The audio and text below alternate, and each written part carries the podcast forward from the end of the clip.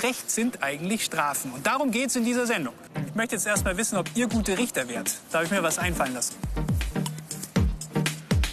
Und es heißt ja im Namen des Volkes. Deswegen wollen wir mal schauen, ob denn das Volk auch ein guter Richter oder eine gute Richterin wäre. Wir haben drei Fälle im Gepäck und wollen wissen, wie würden die Menschen urteilen. Der erste Fall ist, eine 16-Jährige klaut Make-up in einem Drogeriemarkt. Zehn Sozialstunden. Okay? Ja, Sozialstunden finde ich gut, vielleicht sogar 20. Einmal Taschengeld. Okay. Ein Monat Taschengeld weg. Ermahnung, das reicht. Weil die äh, Drogeriemarkt einen Tag putzen. Oh, das ist kreativ, gut. Ja.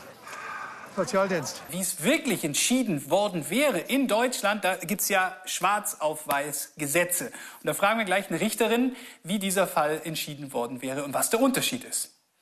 Vorher gehen wir noch einen kleinen Schritt zurück und stellen uns mal die Frage, warum brauchen wir überhaupt Strafen?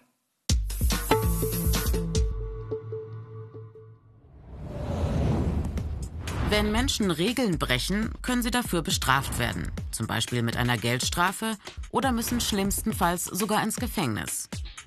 Voraussetzung, es muss ein Gesetz geben, gegen das die Täterin verstoßen hat. Denn ein Grundsatz der Rechtsprechung lautet, keine Strafe ohne Gesetz. Sinn einer Strafe ist Gerechtigkeit. Wer gegen ein Gesetz verstößt, muss bestraft werden. Darüber sind sich die meisten einig. Doch wie sieht eine gerechte Strafe aus? Auge um Auge, also Vergeltung, oder so Strafen, dass künftige Straftaten verhindert werden. Deshalb muss eine Richterin zwischen folgenden Strafzwecken abwägen.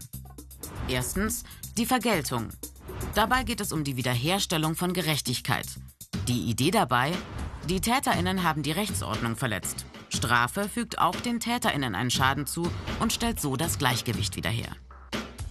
Zweitens die Strafe als Schutz der sonstigen Bevölkerung vor der Täterin. Drittens die Generalprävention. Mögliche Täterinnen sollen abgeschreckt werden. Die Generalprävention richtet sich also wie eine Warnung an alle Bürgerinnen. Der positive Aspekt, auch das Rechtsbewusstsein der Allgemeinheit, das durch einen Gesetzesverstoß gestört wurde, wird wiederhergestellt. Viertens die Spezialprävention. Täterinnen sollen abgeschreckt werden, erneut gegen Gesetze zu verstoßen. Sie sollen zum Besseren verändert und resozialisiert werden, also in die Gesellschaft wieder eingegliedert. Die Resozialisierung von Straftäterinnen ist das wichtigste Ziel des heutigen Strafvollzuges. Bei der Urteilsfindung versucht das Gericht, diese verschiedenen Strafzwecke gegeneinander abzuwägen. Im deutschen Strafrecht bezeichnet man das als Vereinigungstheorie. Was man vorhin schon auch bei der Umfrage gemerkt hat, das ist nicht leicht, das richtige Strafmaß zu finden. Ja, selbst ich, der ich jetzt die Fälle so oft gelesen und gehört habe, ich wüsste überhaupt nicht, was ich da geben würde. Eine, die sich da sicher sehr, sehr viel besser auskennt, die arbeitet hier im Amtsgericht in Erding und die treffen wir jetzt.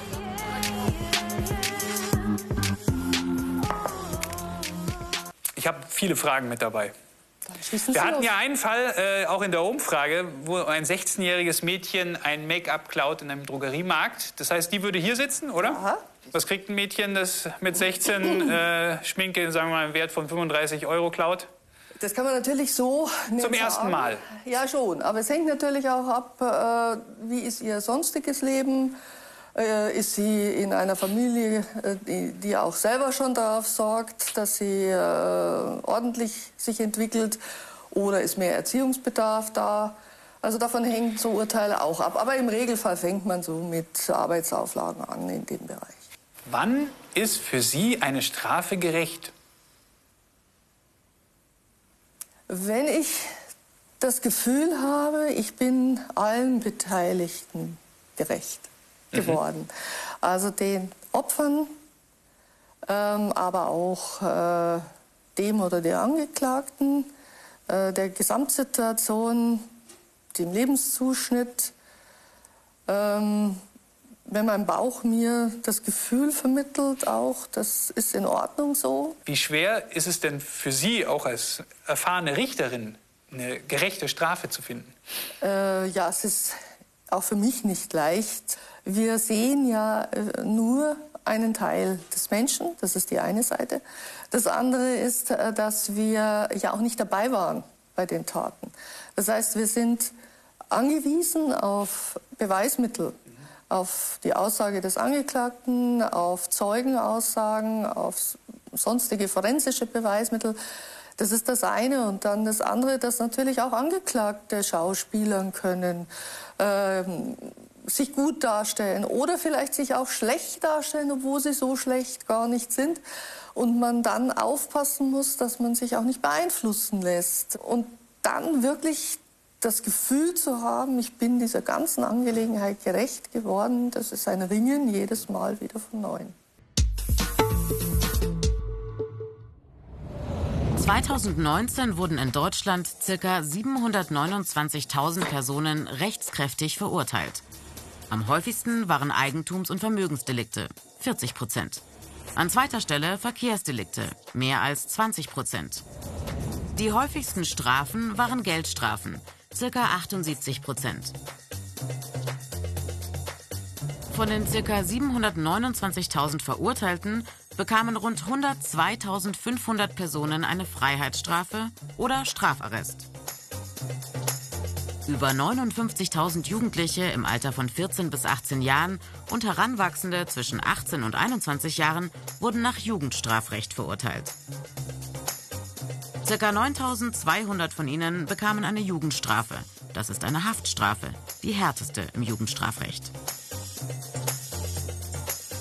Häufigste Strafe für junge Menschen sogenannte Zuchtmittel, zum Beispiel Verwarnungen oder Jugendarrest, 42.000. Erziehungsmaßregeln gab es für rund 7.900, also zum Beispiel Arbeit ableisten, betreutes Wohnen, Täter-Opfer-Ausgleich.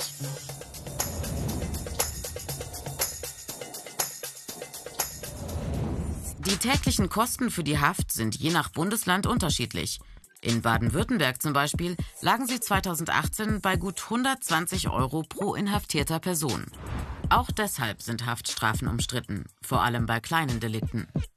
Schwarzfahrer zum Beispiel landen manchmal im Knast, wenn sie wiederholt erwischt werden, kein Geld haben und auch keine Ersatzleistung durch Arbeit erbringen können, weil sie zum Beispiel schwere psychische Probleme haben oder drogensüchtig sind.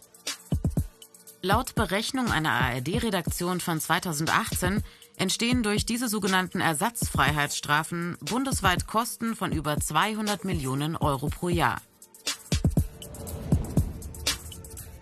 Eine Untersuchung hat ergeben, in Deutschland wird ein Drittel aller Verurteilten innerhalb von drei Jahren erneut straffällig.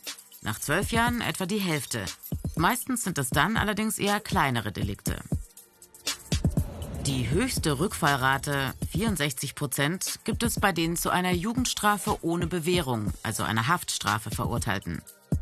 Und beim Jugendarrest, einem Aufenthalt in einer Jugendarrestanstalt, 62 Prozent.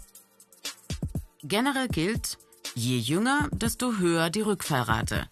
Das hängt auch damit zusammen, dass laut Statistik Kriminalität im Jugendalter besonders häufig ist.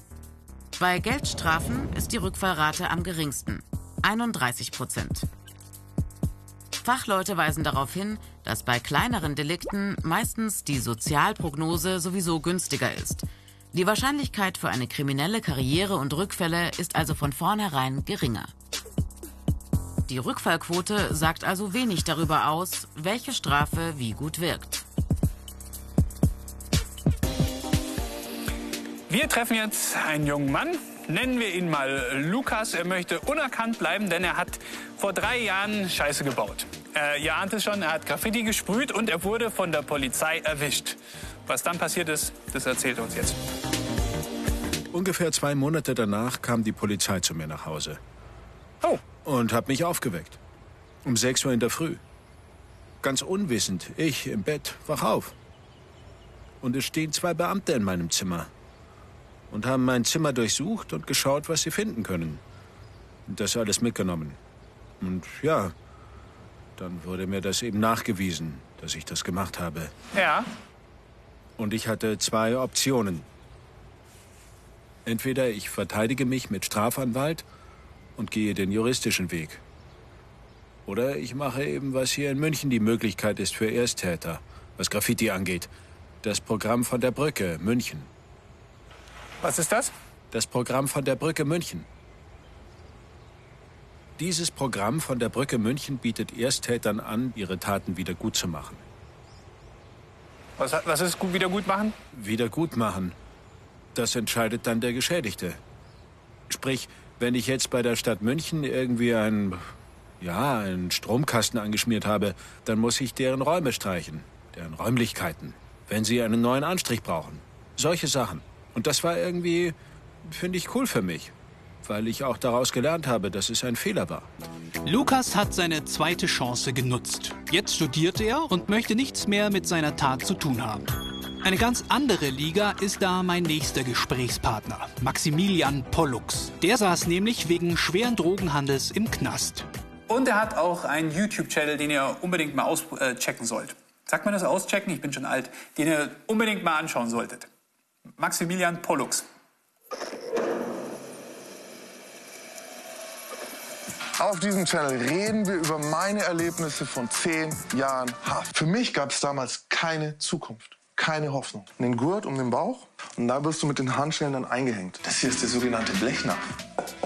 Vom super coolen Drogendealer draußen mit der Royal Oak am Handgelenk und einer vollen Tasche mit Cash hin zum Briefmarkenmillionär in einem rattenverseuchten Loch. Am Ende davon sind zwei meiner besten Freunde an Überdosen gestorben.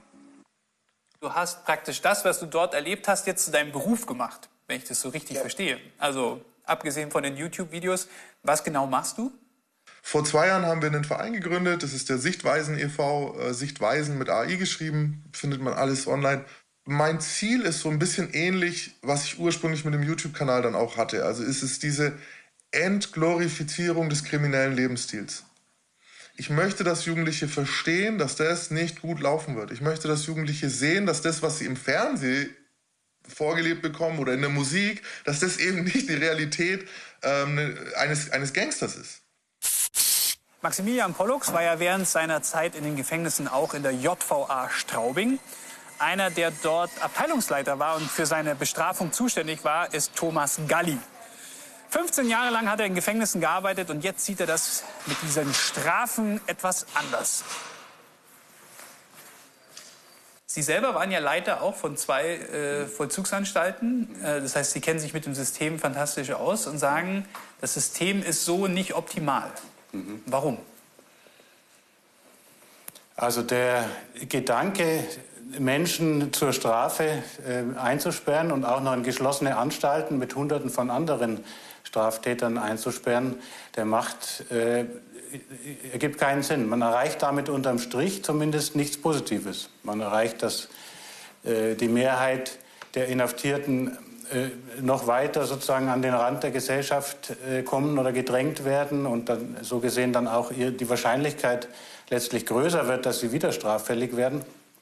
Kostet unglaublich viel Geld.